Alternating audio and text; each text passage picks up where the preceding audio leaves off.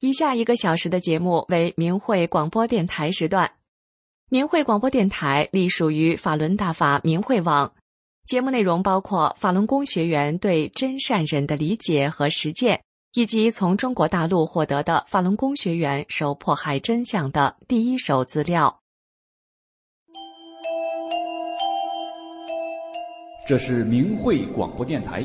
各国大法弟子在向中国民众讲述真相，这是理性反迫害的和平之声，这是呼唤善良真诚的大忍之声。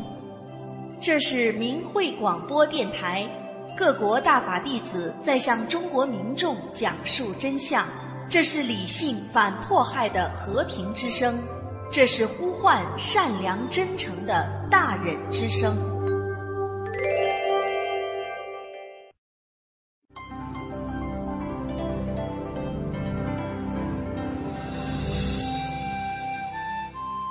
人心生一念，天地尽皆知。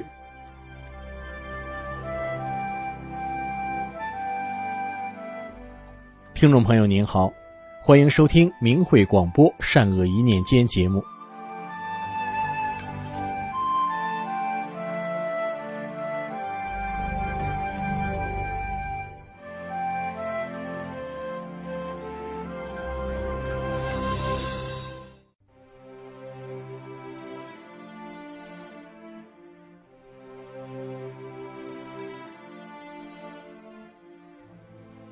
常言道：“宁搅千江水，不扰道人心。”法轮大法是佛法，迫害大法天理不容。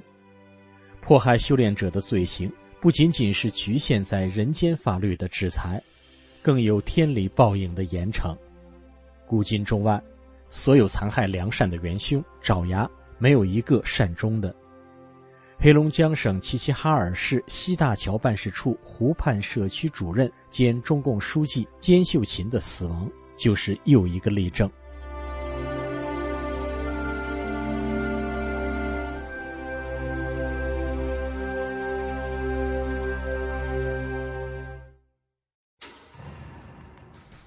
兼秀琴，女，四十八岁。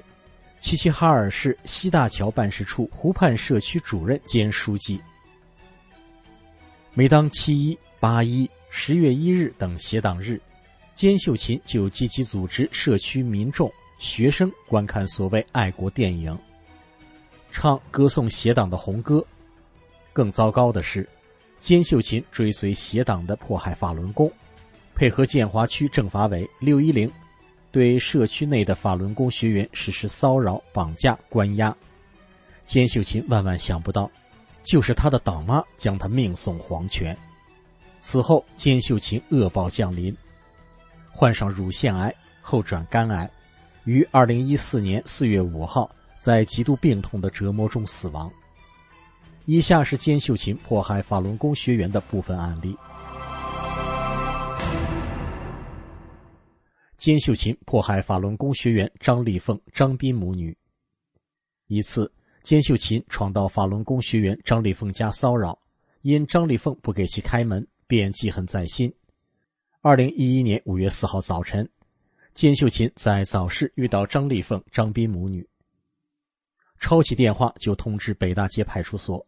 几分钟后，两个警察驱车冲至市场，野蛮绑架母女。之后，张丽凤母女被分别非法劳教一年，被劫持到黑龙江女子戒毒劳教所迫害。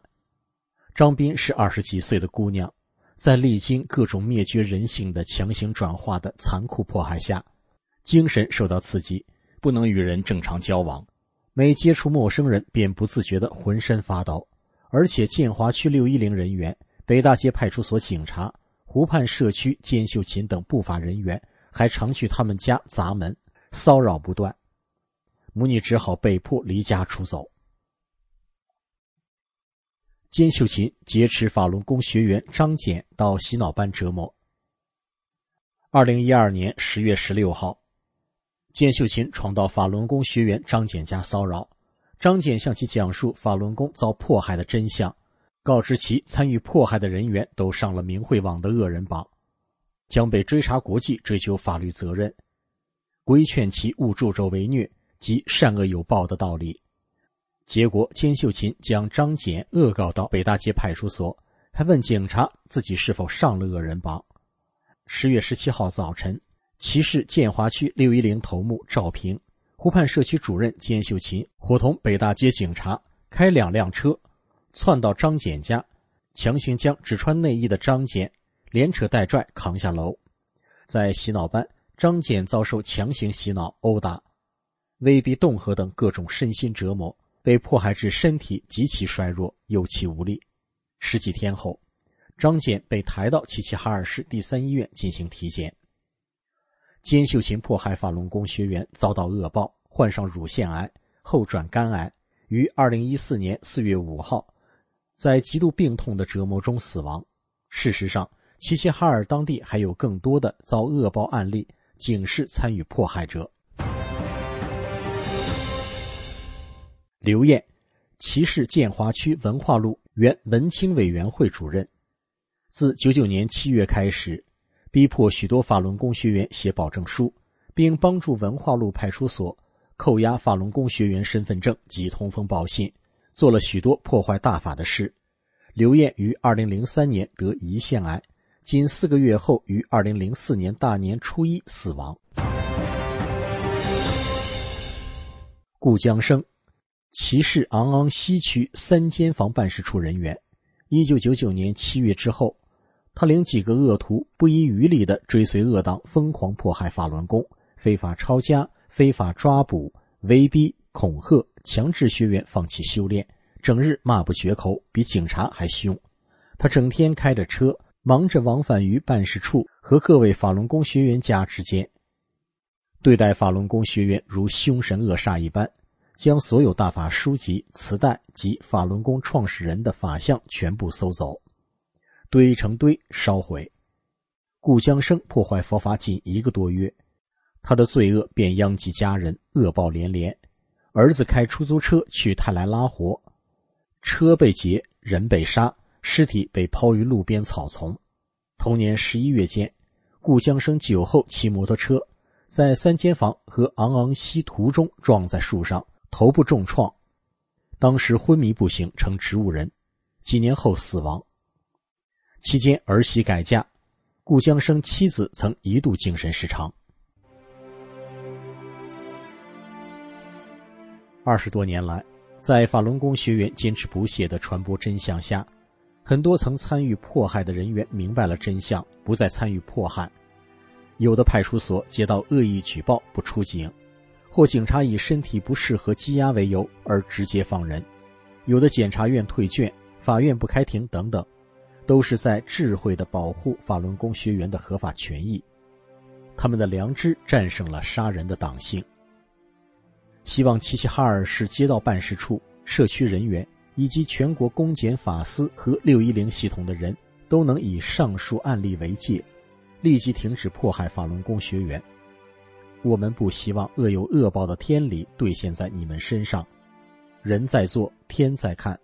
如果你们当地有诽谤大法的邪恶展板，一定要撤换掉。如果上级让你们配合迫害法轮功学员，一定找任何借口不参与。那也是在保护你们自身的合法权益，也在间接的保护你的家庭与家人。大法慈悲众生，但大法的威严同在。俗话说。君子不立于危墙之下，希望相关人员冷静思考，分清正邪，在天降大义淘汰恶人面前，择善而从之，不做千古罪人。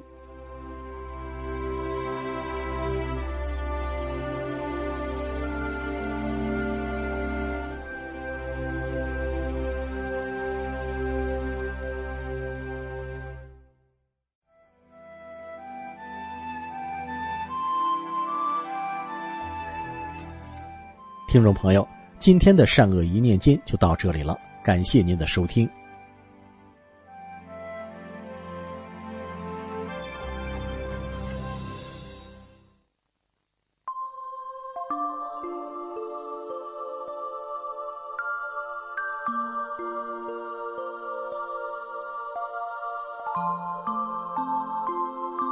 身心净化，道德升华。现在是明慧广播电台的修炼故事节目。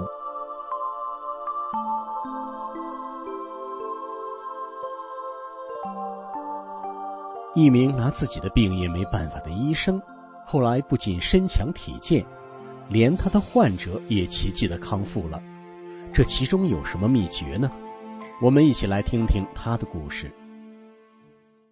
我是一名医生，吃药和保养品都很方便，一年下来得花上几千元的医药费，但是都报销了，自己也不用花钱。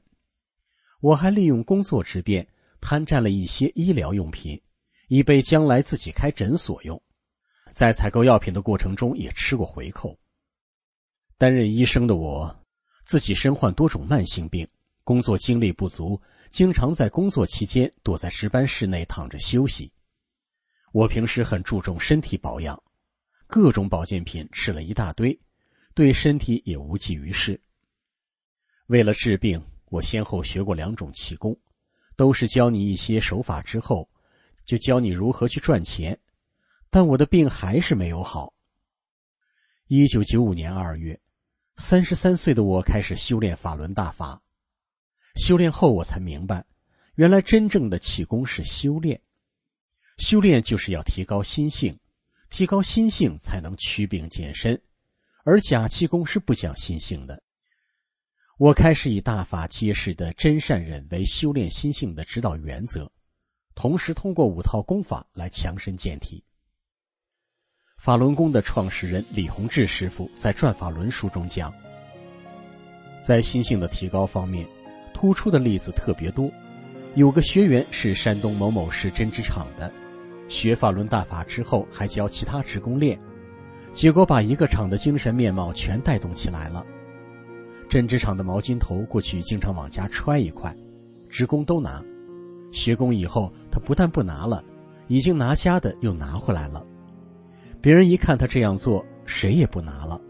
有的职工还把自己以前拿的都送回厂，整个厂出现了这个情况。当读到师傅的这段讲法之后，我把自己以前拿家的医疗用品都拿回单位，以后再也不吃回扣了。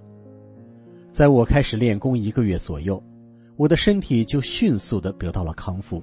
无病一身轻，走路生风。我对工作兢兢业业，得到领导、职工及家属的好评。有一天，我把刚烧开的水灌进暖水瓶，从厨房出来，一不小心把暖瓶撞在门框上。当时就听“砰”的一声，暖瓶炸开了，整个暖瓶热腾腾的开水洒在我的左小腿上，不久就起了一些水泡。我没做任何处置，也不放在心上，就正常上班，照常练功。没想到一周后完全好了。之前我的皮肤是很不易愈合的，即使划出点道都不易好。这让我见证了大法的超常。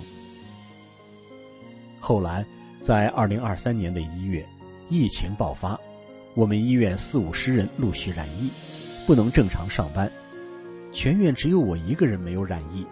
一天班都没有耽误，多数职工知道我修炼大法，他们因此都见证了大法的神奇。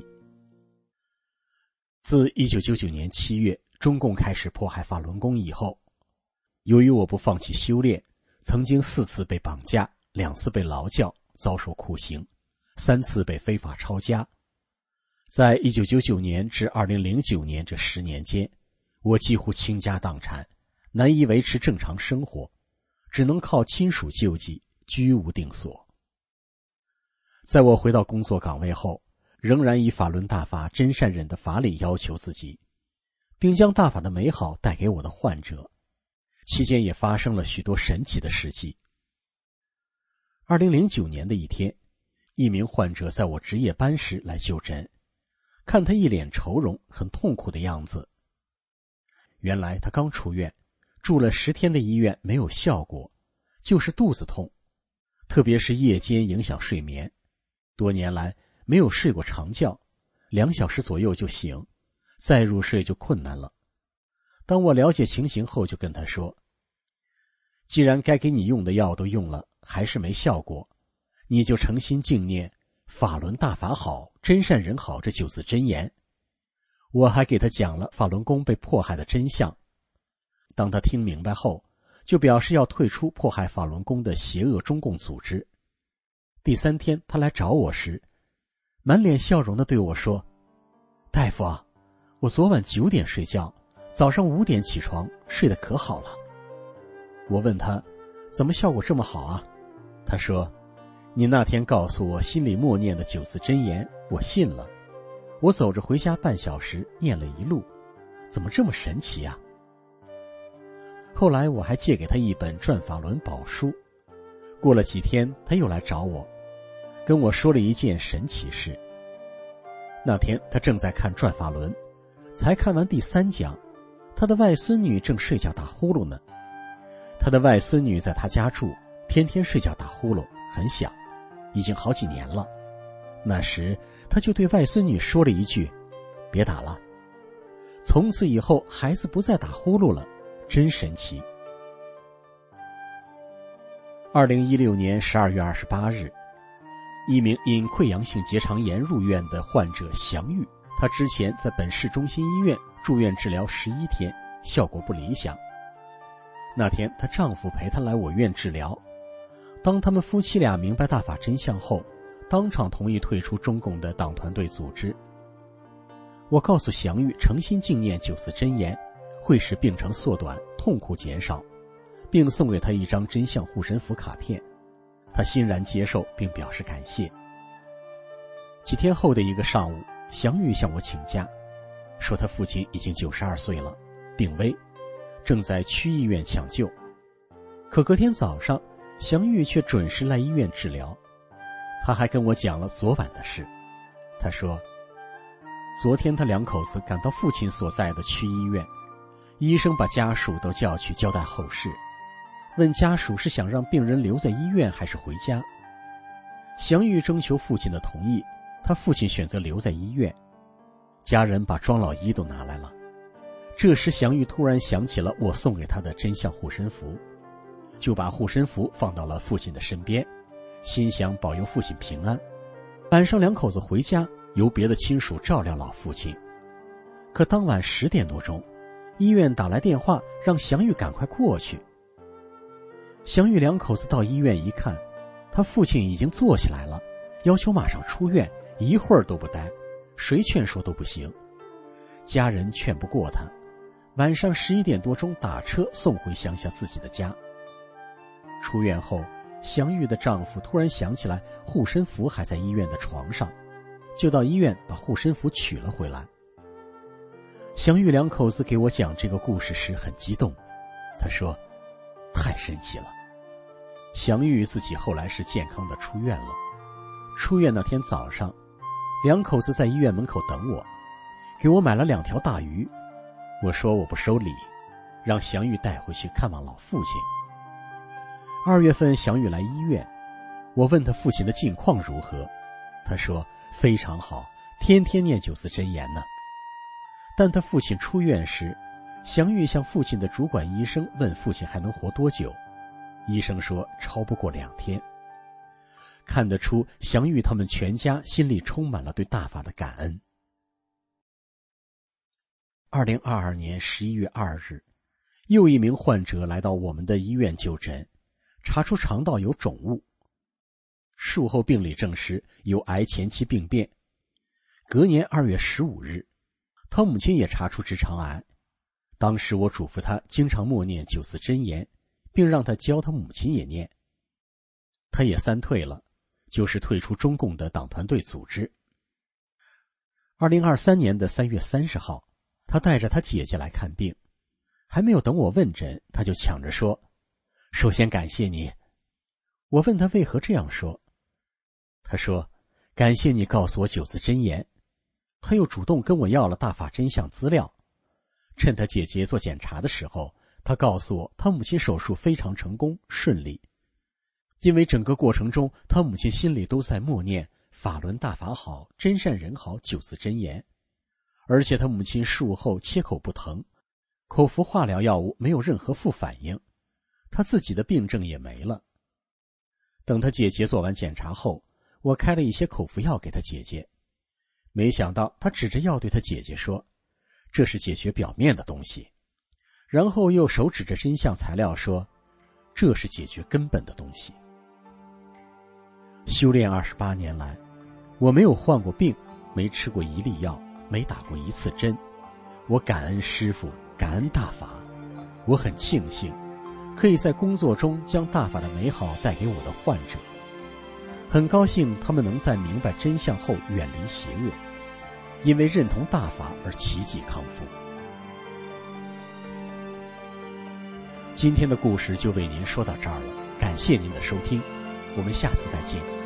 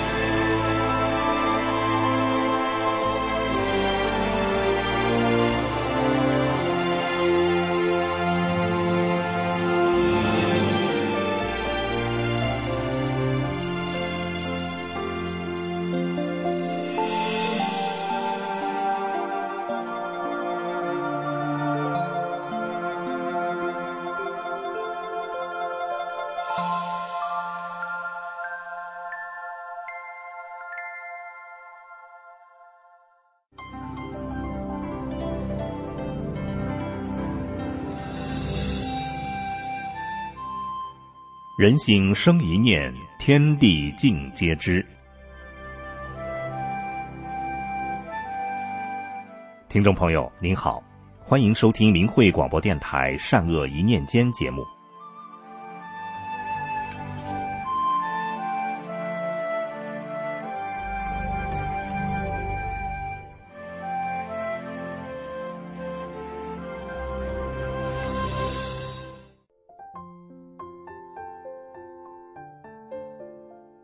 法轮大法自一九九二年传世以来，缔造了无数的医学奇迹。下面一起来听听小林一家因承念九字真言而见证的医学奇迹。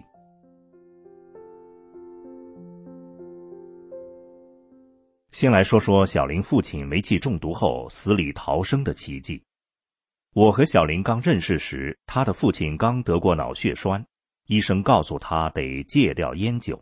他很怕死，但又强烈执着烟酒，使他非常苦恼，每天都有活不起的感觉。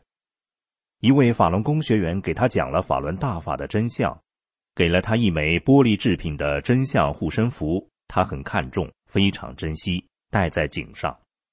有一天洗澡时摘下，不小心碎了，他非常的心痛，手拿着护身符的碎片，不知怎么做好了。后来，那位法轮功学员又给他个塑料制品的护身符，这下他再也不摘下来了，天天带着。二零二三年三月初，小林父亲在单位上夜班时被人发现昏倒在地，被幺二零急救车拉到医院，医生诊断是煤气中毒。小林父亲不省人事两个多小时，一点反应也没有。小林母亲知道此事，就开始念。法轮大法好，真善人好，让在医院里陪护的人也都念。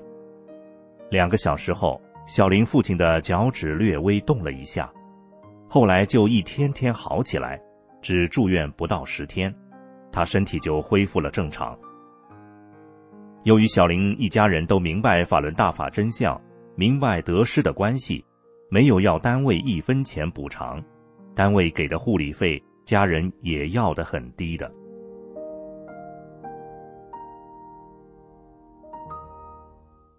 再来说说小林的大姑，蘑菇中毒后逢凶化吉的奇迹。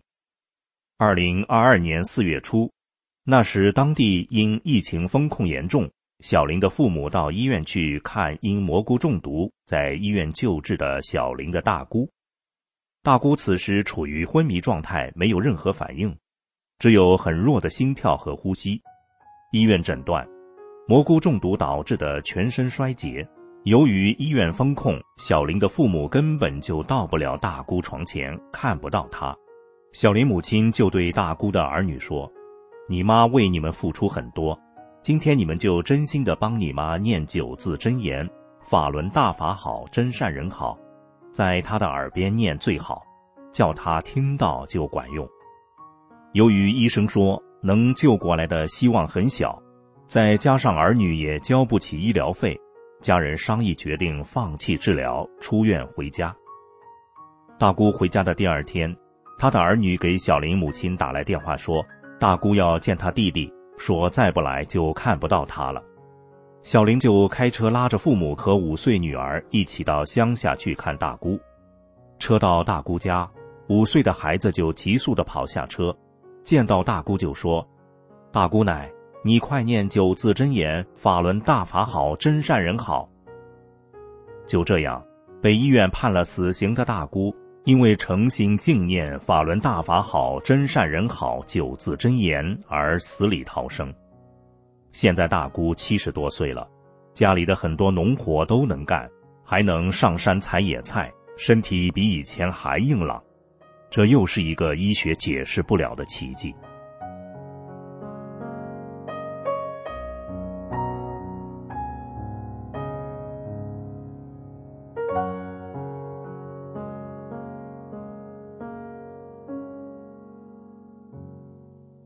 最后来说说小林的二姑父死而复生的故事。小林的二姑父今年也七十多岁了，由于心脏病，二零二三年一月初花了十几万做的心脏支架，可在三月十日左右，他突然就不省人事，被送进县医院抢救，住进重症监护室，吸氧、心电监护、输液等。五天过去了，家人已经交不起医疗费了。可他一点好转的迹象也没有，医生说，如果拉回家拔掉氧气就得死。小林的母亲得知后，告诉二姑父的女儿：“你爸爸都这样了，为了不留什么遗憾，你就在你爸爸耳边多念九字真言呐，死马当活马医吧，将来不后悔。”小林母亲同时给小林的二姑也打了电话，告诉她也为丈夫念九字真言。后来听二姑说，她念一宿，第二天醒来，“法轮大法好，真善人好”这九个字还一直在脑中回旋，就这样念了五天。二姑的儿子已经打电话告诉家里的亲戚，准备办后事了。就这样，二姑父被拉回家。可是随着时间的过去，二姑父逐渐清醒，几天后就能到外面晒太阳了。他好了。这对全村人都是震撼，又一个医学解释不了的奇迹发生在小林家了。法轮大法好，真善人好九字真言，创造的医学奇迹很多，数不胜数。希望有缘人都能成念九字真言，法轮大法好，真善人好，从而逢凶化吉，柳暗花明。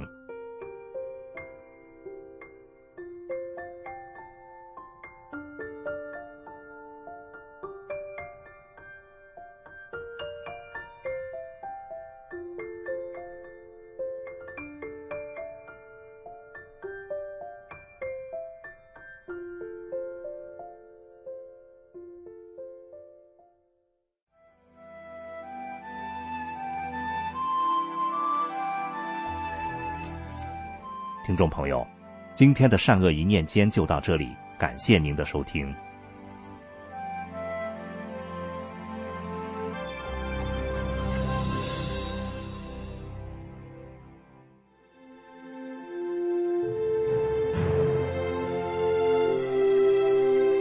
请听明慧广播电台时事评论。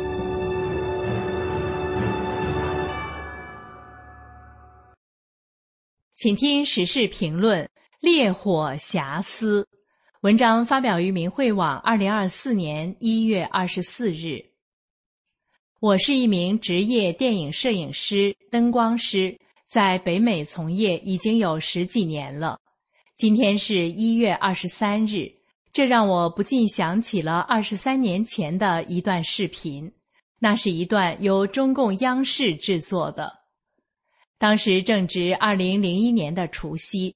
中国百姓都在为即将开始的新年假日忙碌着，空气中充满着喜庆又热闹的气氛。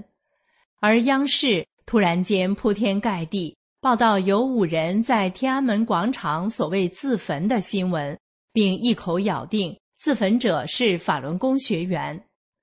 短短几分钟的影片，其中运用了大量的镜头语言。说白了，就是在用镜头讲故事。片子的开头就是一个从高处拍摄的镜头，这名拍摄者明显是找了一个制高点，这是个完美的拍摄角度，用来告诉观众事情发生的地点是天安门广场。如果是在平地上拍摄，画面很难如此一目了然。随后。摄影机镜头慢慢拉近，从这个稳定程度不难看出，摄影机是放在三脚架上拍摄的。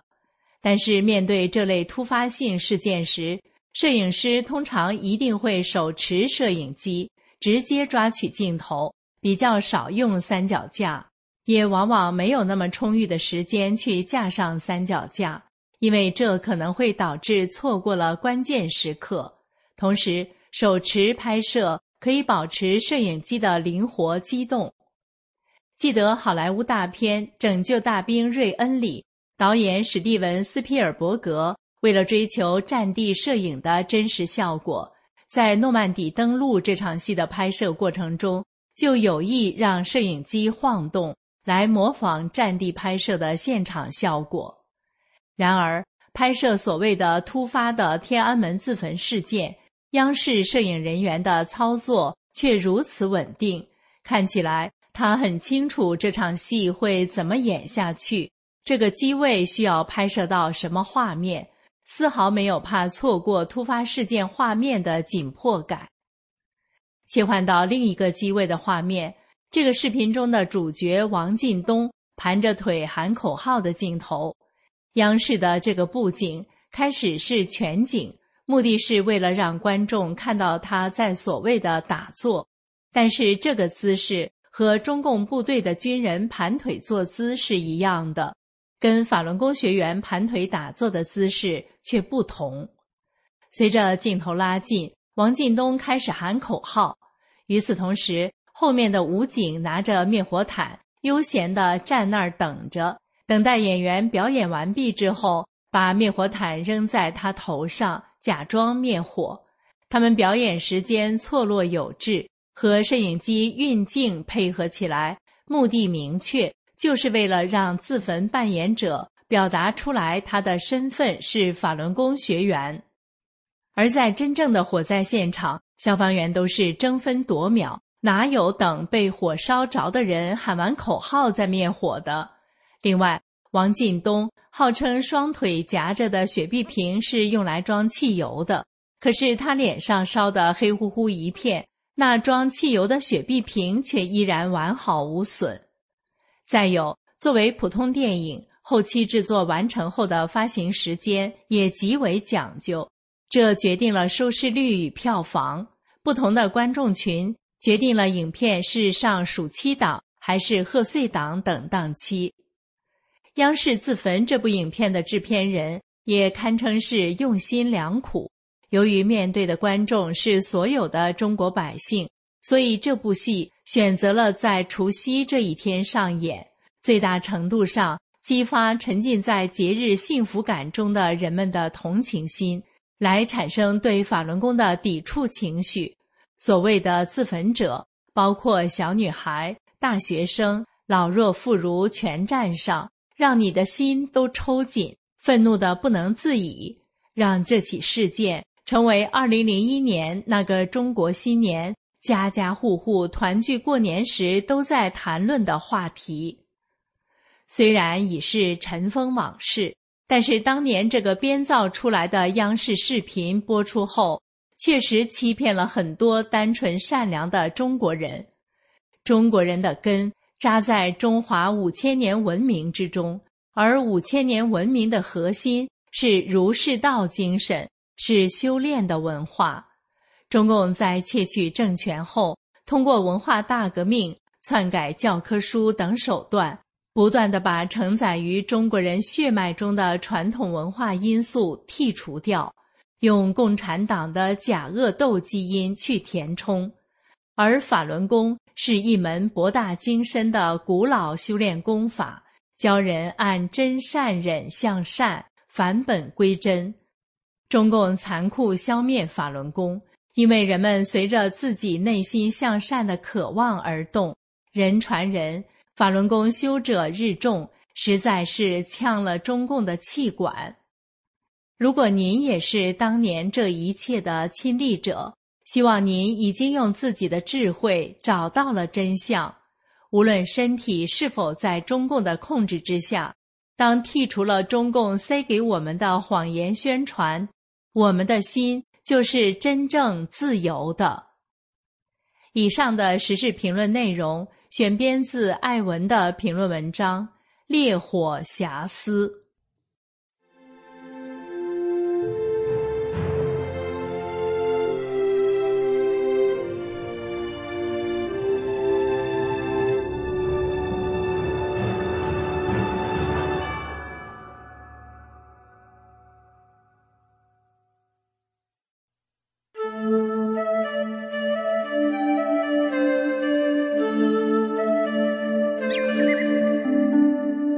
各位听众朋友们，大家好！明慧广播神传文化节目时间又到了，我是主持人心雨，欢迎您的收听。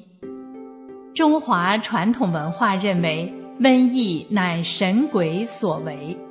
道家《太平经》上说：“阴气盛阳，下欺上，鬼神邪物大兴，而昼行人道，极易不绝，而阳气不通。”《太平经》也指出，善者自兴，恶者自病，吉凶之事皆出于身。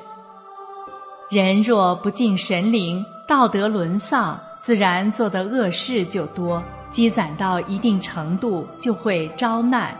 如果社会整体道德水平下滑，瘟疫等灾变就会来临。那么如何化解呢？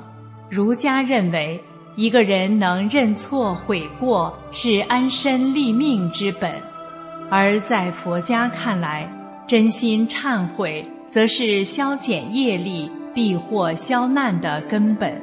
加之诚念真言，就会得到神灵的护佑和加持，从而化解磨难。今天的神传文化节目，我们为大家讲几个古今真实的小故事。一，真心忏悔，化解仇家三世索命。明朝刑部右侍郎、东林八君子之一的高攀龙，在高氏家训中说：“见过所以求福，反己所以免祸。”常见己过，常向集中行矣。清人王世贞在其笔记里记载了一个书生真心忏悔、化解仇人三世投生他家索命的故事。清朝时，安徽桐城有个书生叫姚东朗，他有个儿子叫三宝。三宝九岁的时候，忽然得了一场大病，三天三夜不吃饭，只是喝水，并且口念佛经。疏忽间，三宝的口音突然变成了河南口音，家里人感到很奇怪。三宝对父亲姚东朗说：“我前世是河南地狱的一个和尚，和某道人曾经同屋相处。”那时我手里有三十斤，道人就想把我的钱借走，我当时拒绝了。当天夜深的时候，那个道人就把我所有的钱财抢走了，连我做和尚的度牒身份证明也抢走了。随后又把我杀了灭口。我冤死后，就转生到父亲您家中来了。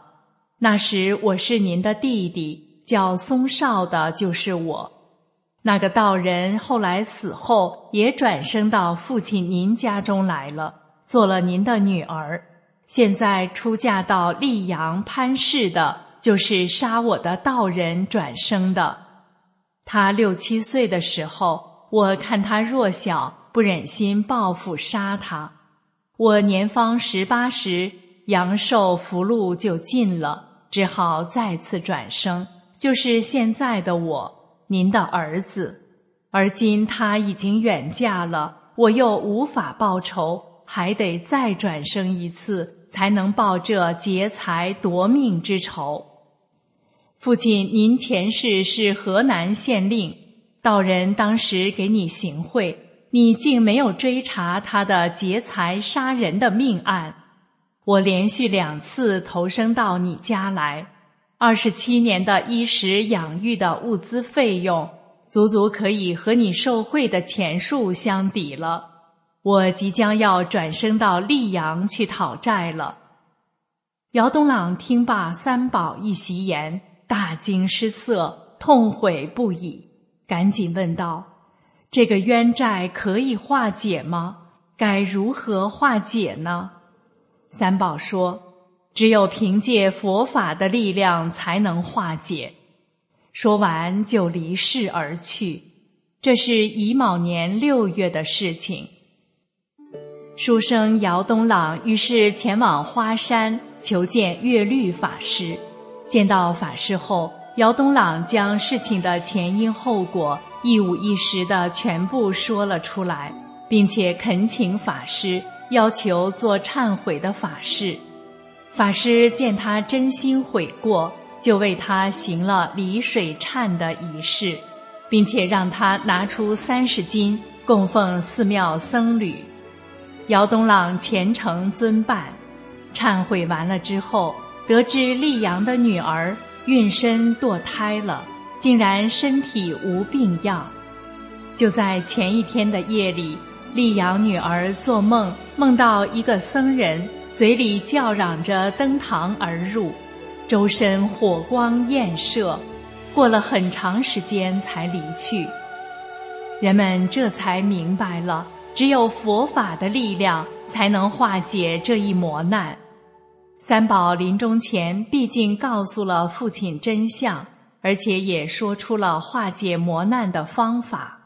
父亲事后也的确诚心忏悔，并且求佛事。舍财物三世的怨缘得到了佛法的化解。二，宋人持咒念真言度劫难。宋朝时的族人洪阳从乐平县往家赶路，日薄西山，天色渐晚，估计要深夜才能赶回家了。两个仆人抬着轿子。一个下人担着行李，主仆四人行色匆匆。县邑往南二十里是五口市，过了五口五里地就是于碑范。洪阳一行赶到于碑范，已经是二更天了，弦月微明。突然，好像是从山里传过来的声响。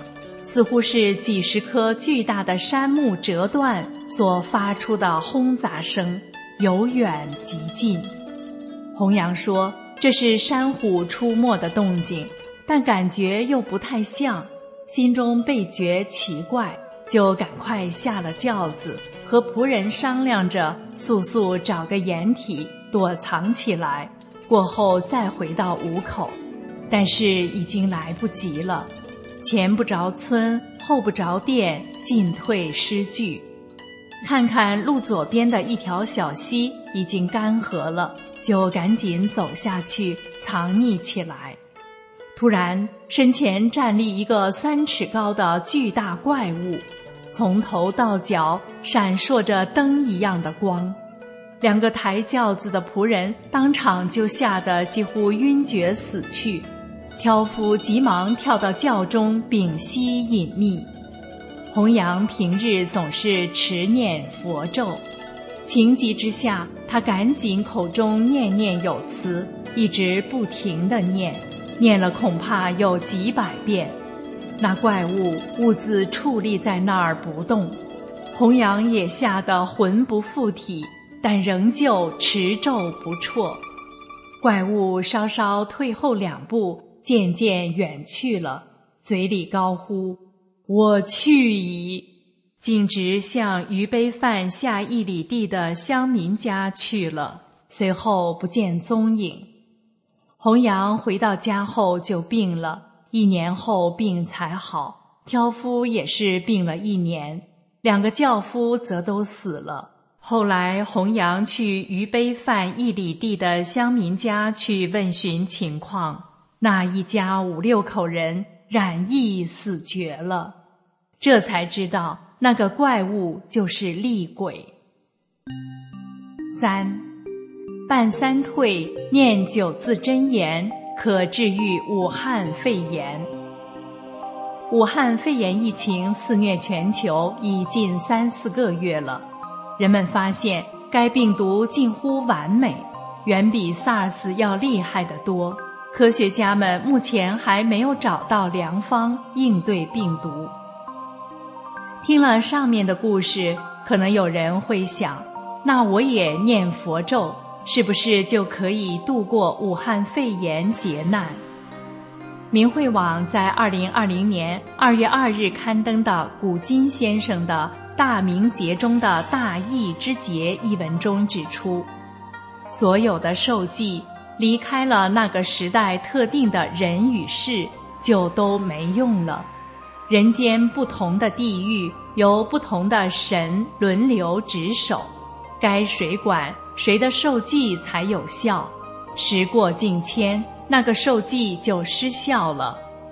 武汉肺炎瘟疫是末法末节的大难，末法末节是任何宗教都无能为力的时候，求什么过去的神佛都没有用了，一切希望都归于全世界各民族传说中期盼的救世主——中国文化。把它叫做圣人。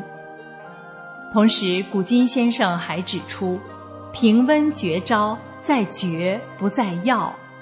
目前很多国家都把检测、隔离、禁足、开发药物、研制疫苗当作平易的良方和必经之路，而中共则走得更远，直接就是暴力维稳式的防疫。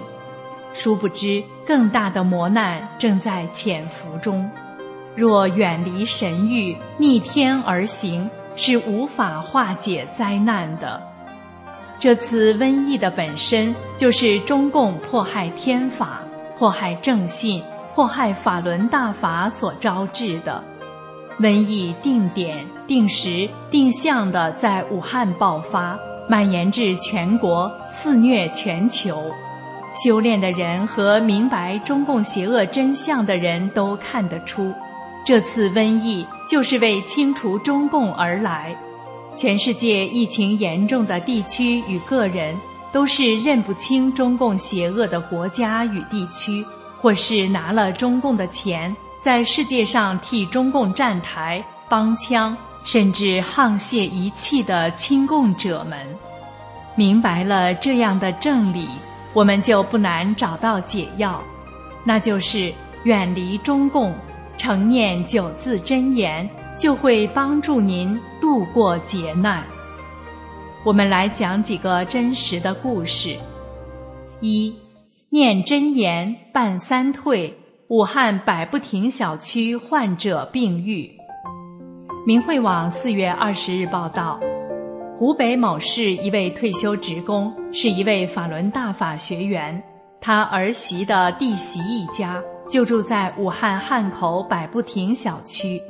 那里因举办万家宴而导致疫情爆发，他母亲已感染上武汉肺炎，发烧、胸闷、呼吸困难，他自己也有轻微的咳嗽症状，因医院没有床位而只能在家自行隔离。法轮功学员的儿媳知道情况后，告诉弟媳：“快让你母亲承念九字真言。”法轮大法好，真善人好，就能逢凶化吉，遇难成祥。弟媳明白大法被中共迫害的真相，也做过三退，于是告诉他母亲承念九字真言，后又委托这位学员帮他母亲到海外大纪元退党网站发了退出中共党团队的严正声明。几天后，好消息传来，他的妈妈所有症状都消失了，全好了。现在他每天早晚都念九字真言，并且打内心里感谢大法师尊救命之恩。二，武汉一家念九字真言，四人喜得救。明慧网四月二十二日报道。湖北某乡镇法轮功学员儿子的同事金星是武汉人，该学员给他讲了法轮功真相，并帮助金星办了三退，退出中共党团队组织。金星很相信大法好，还经常在世人面前揭露中共的恶事、丑事、败事。正月二十那天下午。金星焦急地跑来，找到法轮功学员说：“阿姨，我武汉的一个同学打电话说，她公婆与丈夫三人都染上瘟疫，发高烧住院，三人都很危重，不行了。现在他与十多岁的儿子也开始发烧，他感到非常恐慌。您想想办法，救救他一家人吧。”法轮功学员赶紧说。快帮他们三退，叫他们念大法好，而且该学员还拿来一枚真相护身符，叫金星用手机拍下，立即传给他同学。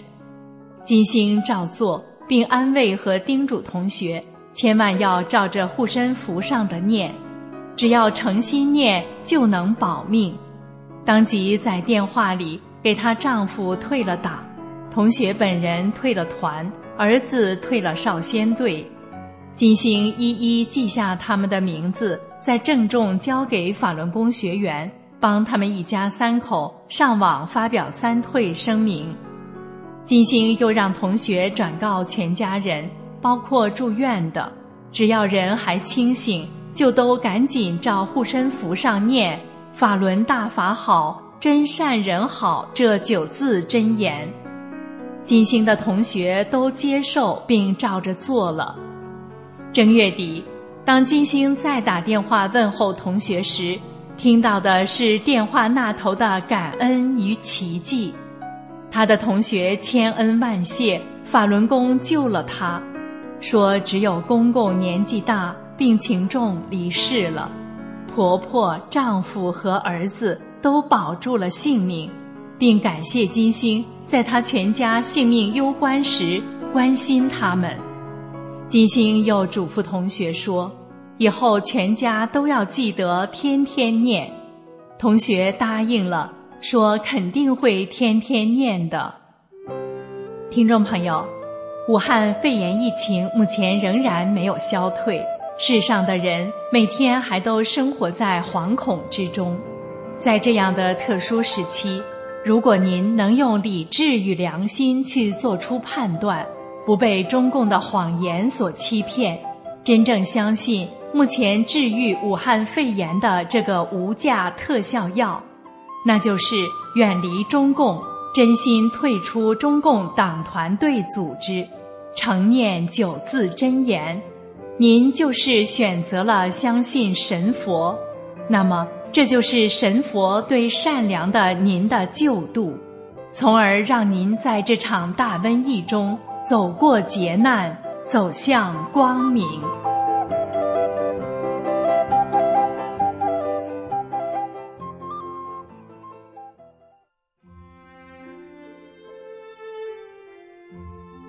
朋友您好，现在是歌曲欣赏节目，我是雪莉。今天给大家带来一首女声独唱《感恩无尽言》。五月十三号是法轮大法师父的生日，也是世界法轮大法日。每一年的这一天，世界各地上亿的法轮大法弟子都在用各种形式庆祝这一神圣的日子。这首女声独唱就是二零二一年大法弟子为庆贺五一三而创作的。歌词是这样写的：“无量的慈悲，无量的智慧，解救大穷劫难前，法正乾坤天地间。无量的慈悲，无量的智慧，救世圣王再转轮。”众生感恩无尽言，无量的慈悲，无量的智慧，劳心善解众生愿，传法救世度无边。